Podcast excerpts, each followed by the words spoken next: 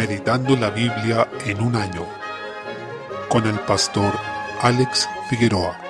Día 21, mes 3, Números capítulo 32. En este capítulo vemos que se comienzan a alistar los preparativos para ingresar a la tierra prometida. Recordemos que este libro de Números se inicia dos años y un poco más después de haber salido de Egipto y termina en el año 40 cuando ya están a punto de entrar a la tierra prometida. Por tanto, cubre todo ese periodo de 38 años aproximadamente. Desde el versículo 1 tenemos a la tribu de Rubén, la tribu de Gad y la medio tribu de Manasés, quienes tenían abundante ganado y vieron que había un terreno que estaba antes de cruzar el Jordán que les resultaba conveniente para su actividad ganadera, por lo cual ellos preferían quedarse allí y no cruzar el Jordán con el resto del pueblo de Israel, con las otras nueve tribus y media, que era el plan ideal, pensado desde un comienzo, que todas las tribus cruzarían el Jordán hacia la tierra prometida en la región de Canaán. Ahora Moisés, en un primer momento, interpretó esto como una deserción, por lo que los exhortó fuertemente, diciéndoles, irán vuestros hermanos a la guerra y vosotros os quedaréis aquí, ¿por qué desanimáis a los hijos de Israel para que no pasen a la tierra que les ha dado Jehová? En los versículos 6 y 7. Recordemos que los padres de estas